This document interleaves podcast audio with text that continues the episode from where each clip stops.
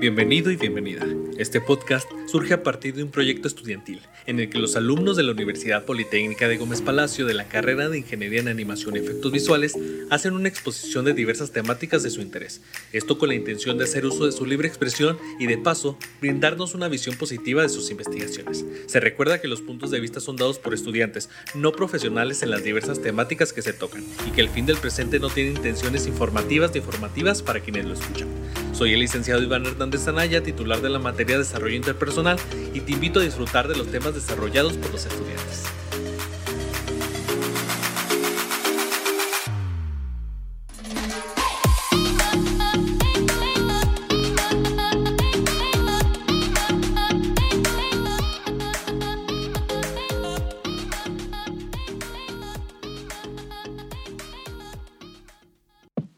Buenos días, tardes o noches, o en cualquier horario en el que escuches esto. Me presento, mi nombre es Akena, estudiante de la Universidad Politécnica de Gómez Palacio y cursante de la carrera de Ingeniería en Animación y Efectos Visuales.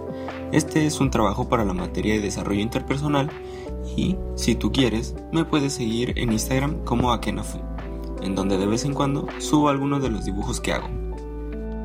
De lo que trata este trabajo es de hablar sobre algún tema que se elija, y el tema que yo elegí fue Halo, un universo más allá de los juegos.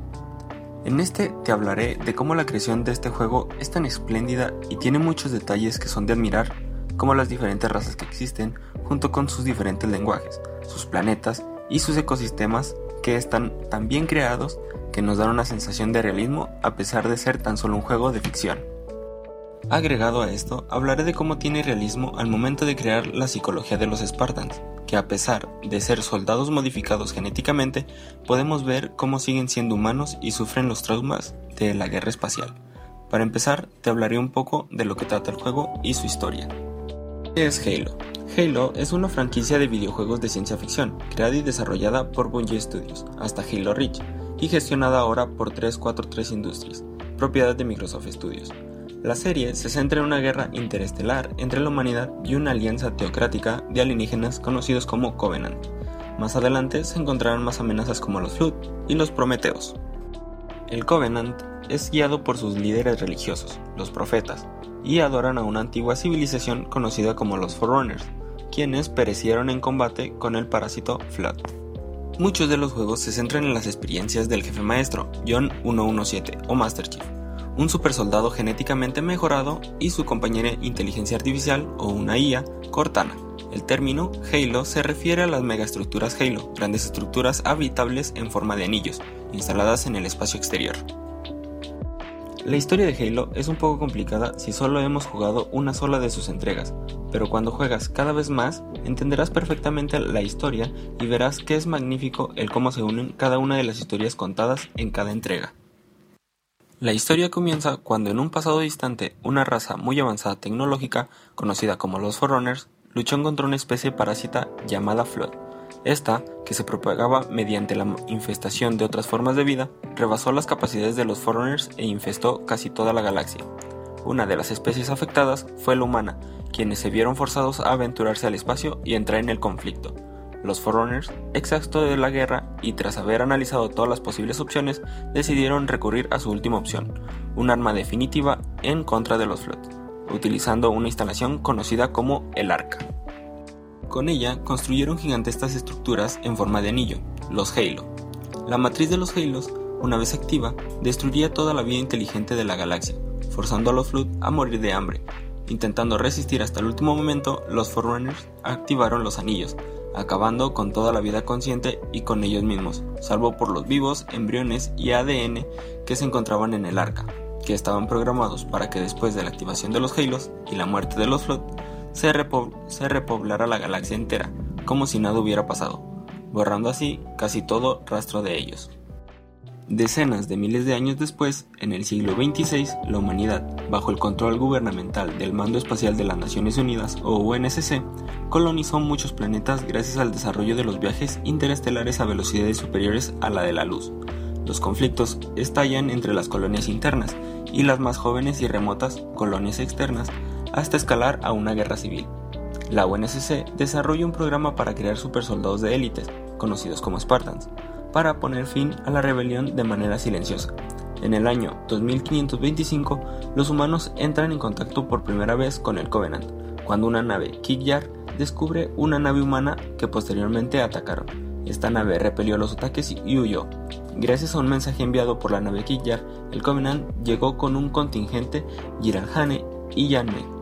La UNSC trata de hacer las paces, pero un Grun nervioso mata a un humano, dando inicio a la guerra. En 2552, el Covenant llega a Reach, la última fortaleza de la UNSC, además de la Tierra, y lanza una invasión masiva al planeta. Unos pocos Spartans y las fuerzas armadas de la UNSC son insuficientes para evitar el bombardeo de la superficie con plasma, destruyendo efectivamente todo a su paso. Siguiendo órdenes para evitar exponer la localización de la Tierra, la inteligencia artificial Cortana, a bordo de la nave Pillar of Autumn, escoge un conjunto de coordenadas al azar que resulta con el descubrimiento de una instalación Halo. El Covenant los persigue, logrando dañar a la nave y dirigiendo las batallas a la superficie del anillo. El Covenant accidentalmente libera el Flood, que se encontraba preso. Para evitar cualquier riesgo, el guardián del anillo, 343, Guilty Spark, rescurren al Lion 117, Master Chief o jefe maestro en español. Sin embargo, antes de que se logre activar las defensas del anillo, Cortana revela que esto conduciría a su propia destrucción. El jefe maestro y Cortana deciden detonar los motores del Pillar of Autumn, destruyendo el anillo en el proceso y previniendo así el escape de los Flood. El Covenant, sin conocimiento de la naturaleza destructiva de los anillos, para hacer el gran viaje, intentan activar otra instalación Halo, la instalación 05, para llevar a cabo su profecía religiosa de la destrucción de la humanidad. Para ello, lanzan una invasión a la Tierra. Entre los defensores del planeta se encuentran el jefe maestro, el sargento Avery Johnson y la comandante Miranda Case. Una raza en el Covenant, los Angelis, o élites, se enteran de la verdad acerca de los anillos y se unen a las fuerzas humanas para evitar la activación de los Halos. Esta improvisada alianza tiene éxito y logran detener al Covenant. Sin embargo, la desactivación forzosa del anillo libera un protocolo de respaldo que prepara a todos los anillos para su detonación remota desde una ubicación, el arca. Aún sin conocer la verdad acerca de los anillos, el alto profeta de la verdad y los remanentes leales al Covenant siguen su camino hacia de la Tierra, donde creen que está enterrada el arca. Una gran batalla es liberada entre el Covenant, la humanidad y un ejército infectado por los Flood Eventualmente, el Covenant es repelido y escapan a través de un túnel en el espacio, provocando una gran devastación en África y erradicando de los Flood de la Tierra. Esto es solo una pequeña parte de lo que es la historia de Halo, ya que solo abarcamos dos libros, un cómic y cuatro de los juegos de esta saga. Pero ya en esto se nos muestran detalles súper importantes como las razas que conforman al Covenant, sus lenguajes y las instalaciones Halo, entre otras cosas. Ahora hablaré un poco de las razas. Los Forerunners, que son los primeros, fueron una antigua civilización de habilidosos constructores, brillantes pensadores y audaces guerreros elevados por los precursores para que les sirvieran como asistentes y ayudantes. Después de la desaparición de los precursores, los Forerunners tomaron el manto de la responsabilidad y sirvieron fielmente como mayordomos de toda la vida en la galaxia, aunque su ambición ocasionalmente excedió su juicio. Sus planetas fueron Gilbat, el original, Metrialin, el primario, y el arca, que fue el final, y su nivel de inteligencia es de nivel 1. El Flood, designado por los Forerunners como Inferi Redivivus, o del latín resucitado de los infiernos, o también llamado parásito por el Covenant, es un organismo parasitario creado hace más de 10 millones de años, aparentemente por los precursores. Sobrevive al consumir formas de vida conscientes con biomasa corporal suficiente. Los Sanjeli llamados élites por los humanos, es una especie sauriana, vigorosa y musculosa que alguna vez dirigió el ejército del Covenant. Su cultura se enfatiza en las virtudes marciales, produciendo disciplinados y competentes guerreros. Después del gran cisma, los Angelis se han dividido en diferentes facciones rivales. Su planeta es Angelus y su nivel de inteligencia es nivel 2.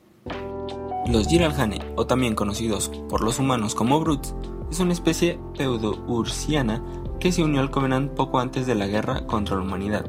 Su agresividad natural y su sociedad fuertemente jerárquica los hizo muy adecuados como infantería de choque por el Covenant y útiles peones del profeta de la verdad.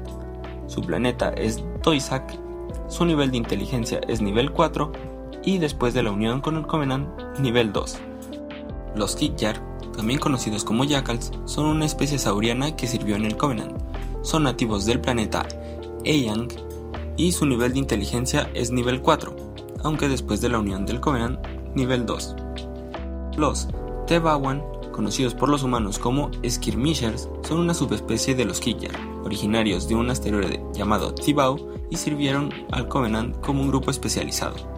Los Unjoy, también conocidos por el UNSC como los Grunts, fueron usados por el Covenant como soldados de infantería y trabajadores. Los Unjoy no son agresivos por naturaleza, pero siglos de opresión y servillismo significan que muchos todavía están en servicio de señores de la guerra de diversos tipos. Su planeta es Balajo, inteligencia de nivel 6, y después de la unión con el Covenant nivel 2. Los Megalocolo, designados por los Foreigners como Opis Congregation o en latín Unión de Serpientes, mejores conocidos como Hunters o cazadores por los humanos, son una única gestación de pequeñas criaturas conocidas como Lecolo, quienes son criaturas naranjas y con forma de gusano que se agrupan para aumentar exponencialmente su inteligencia, fuerza y maniobrabilidad. Luego de la Gran Cisma hubo una división entre las especies, afiliándose algunos con los espadas de San y los que quedaron con los Covenant. Siempre van en pares de hermanos vinculados y su planeta es T. Los Yanmei, conocidos también como drones, son una especie de colmena organizada en torno a sus reinas. Los drones raramente han presentado una amenaza para el UNSC desde la caída del Covenant, aunque los secretos de la comunicación sencilla entre los Yanme y otras especies se perdieron con la desaparición de los profetas. Su planeta es Palamok y su nivel de inteligencia nivel 4, pero después de la unión del Covenant nivel 2. Los Uragok, designados por los Foreigners como facticios índoles, en latín de cualidades artificiales, son una raza integrada al Covenant que aunque estos no son combatientes ni guerreros y solo son utilizados y manipulados por el Covenant, también conocidos por los nombres o apodos de ingenieros o constructores, son una raza artificial que fue creada tiempo atrás por los Forerunners. Los San-Shun, también conocidos coloquialmente como los profetas, fueron los principales arquitectos del Covenant. Por milenios, los San-Shun adoraron a los Foreigners como dioses, y la base de su devoción giraba en torno a su erróneo concepto de la trascendencia que estaba conectado con la matriz de Halo. Como líderes religiosos del Covenant, la actividad principal de los profetas era localizar, estudiar e incorporar tecnología Forerunner para estudiarla y eventualmente iniciar el gran viaje. Planeta, Yankun y su nivel de inteligencia nivel 2. Estas son las principales razas de Halo, además claro de los humanos, y de algunas otras razas de animales de los planetas y de los anillos, que son muy extensas, de verdad, son extendísimas, junto también con sus plantas, y todo lo que conlleva un planeta. Ahora bien, hablaré de la raza humana y explicaré cómo se crearon los Spartans y lo que conllevaba ser uno de ellos. El proyecto Spartan comenzó luego de la colonización de ciertos planetas, aproximadamente en el año 2490. No obstante, el proyecto no se logró finalizar ya que los soldados seleccionados no lograban completar satisfactoriamente el arduo entrenamiento ni resistir las modificaciones genéticas. Tras 10 años, el proyecto Spartan fue abandonado, no sin antes dejar una importante base de datos para un futuro proyecto. Este primer proyecto fallido no se le llamó Proyecto Spartan, sino Proyecto Orion. Los encargados de este proyecto ambicioso y casi imposible eran la doctora Halsey y el comandante Jacob Keys, que supervisaban y reclutaban a los seleccionados para que cumplieran el programa Spartan. Aún después de muchos intentos por mejorar el proyecto y hacerlo viable, no dejaba de ser poco viable, ya que el entrenamiento de un solo supersoldado Spartan requería inversiones desorbitadas y su despliegue era caro, ya que precisaban vehículos especializados para carga pesada, ya que cada Spartan con su armadura pesaba media tonelada. Además de las complicaciones físicas, la preparación mental de los Spartan era también muy arda y no siempre daba buenos resultados, y el software que se pretendía instalar en su HUD era demasiado complejo para una unidad tan pequeña. El proyecto Orion fue un proyecto creado por la UNSC ONI Neuspace, con el fin de entrenar la primera clase de supersoldados para misiones de alto rango, también llamados Spartan, aunque estos no fueron llamados así hasta el año 2517 aproximadamente, ya que una vez empezado el proyecto Spartan 2, antes simplemente eran llamados el proyecto Orion OPR. Estos soldados especiales eran tratados y mejorados con drogas y mutágenos, los cuales no tenían resultados efectivos, pues eran unos fármacos poco investigados creados exclusivamente para el proyecto. También eran equipados con armas, vehículos y armaduras especiales para enfrentarse a rebeldes. El proyecto fue creado en 2591 y la administración militar colonial decidió cancelarlo en 2506 porque las armaduras y los equipos necesarios eran muy costosos. Se llegó a la conclusión de que los Spartan eran muy valiosos para combatir y aquellos que estaban en operaciones especiales fueron reubicados a vigilancia de colonias importantes. Después de unos años, el proyecto Orion sirvió de análisis como mejora de las drogas aplicadas a los soldados del proyecto Spartan 2. Como pequeña nota, el sargento Avery Johnson, uno de los personajes principales, estuvo en este proyecto. En el año 2517, la doctora Catherine Halsey reinicia el proyecto con una nueva visión. Los reclutas serán entrenados desde su niñez, pues los niños asimilan mejor el entrenamiento. El proyecto tomó el nombre en clave Spartan 2 y se inició con 300 niños que poseían una estatura mayor a la de sus compañeros de escuela. Tenían una gran salud y eran capaces de comprender las cosas con mucha más facilidad que los demás, además de una mentalidad ganadora. El objetivo de este proyecto era crear un grupo militar capaz de eliminar a un grupo rebelde en Harvest y Eridanius, pues así evitar una guerra civil espacial. En un principio serían entrenados 150 de estos soldados, pero solo se dividieron fondos para 75. Sin embargo, después del primer contacto con los Covenant, el proyecto Spartan 2 se aceleró y modificó para que los soldados pudieran resistir al combate frente a esta brutal alianza alienígena conformado por las razas anteriormente mencionadas, como los élites, los brutes, los hunters, los jackal, los drones y los grunts. Un hecho notable fue que en la armadura de estos supersoldados se les incorporó tecnología alienígena enemiga, consistía en escudos de energía que aumentaban notablemente aún más la resistencia de estos soldados en combate. El ser los Spartan entrenados desde niños hizo que todos ellos no desarrollaran una buena habilidad de comunicación, haciéndolos muy serios, solitarios y algunos de ellos agresivos. Y tras someterse a los primeros entrenamientos pesados y sus batallas, su estado mental empezaba a comprimir más estos sentimientos, haciendo a los Spartan muy insensibles y poco piadosos ante sus enemigos. Pero todo cambió gracias a que mediante pasaba el tiempo se empezaba a mejorar el método de creación de Spartans y se hizo el proyecto Spartan 4, que ahora no eran niños, sino ya eran marines experimentados.